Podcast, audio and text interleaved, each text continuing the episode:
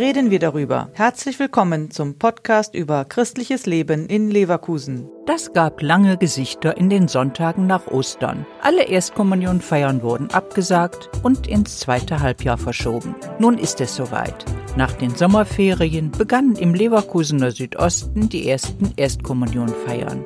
Was waren die besonderen Herausforderungen? Wie haben die Kinder und Eltern reagiert?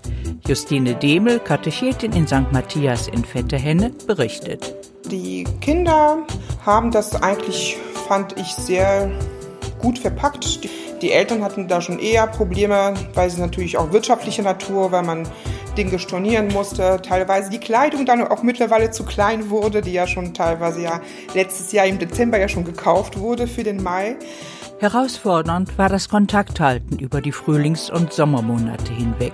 Da halfen die sozialen Medien. Auch im Seelsorgebereich Leverkusen Südost hatte man auf die Übertragung von Gottesdiensten im Internet gesetzt. Viele haben das geschaut, viele, auch also Oma, Opa, Tante, ähm, haben dann mitgeschaut und äh, die wohl dann auch äh, daran hängen geblieben sind. Also die Kinder irgendwann mal nicht mehr, aber die Großeltern und Tanten tun das wohl bis heute, habe ich schon mehrfach gehört.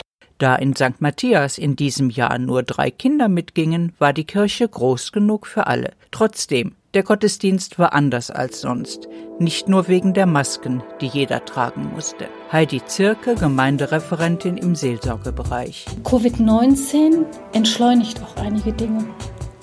Es war heute zum Beispiel eine, so habe ich es empfunden, eine ruhigere Atmosphäre, eine also für mich sogar eine besinnlichere. So ermöglicht die Corona-Zeit ganz neue Erfahrungen, auch in Bezug auf die Kommunionkleider, die eben bekanntermaßen über den Sommer zu kurz geworden waren, nämlich eine Albe zu tragen, sagt Justine Demel. So als Alternative, äh, weil die Hose noch passte, aber der Oberteil des Anzuges nicht mehr passte. Und da es ja sowieso heiß ist an dem Tag oder heiß sein wird, voraussichtlich, äh, haben die gesagt, okay, dann reicht ein Hemd und dann ziehen wir eben die Albe in die Kirche und dann passt das. Ne? Also ja, das war dann die Alternative dazu zum neuen, größeren Anzug. Annemarie Habermann.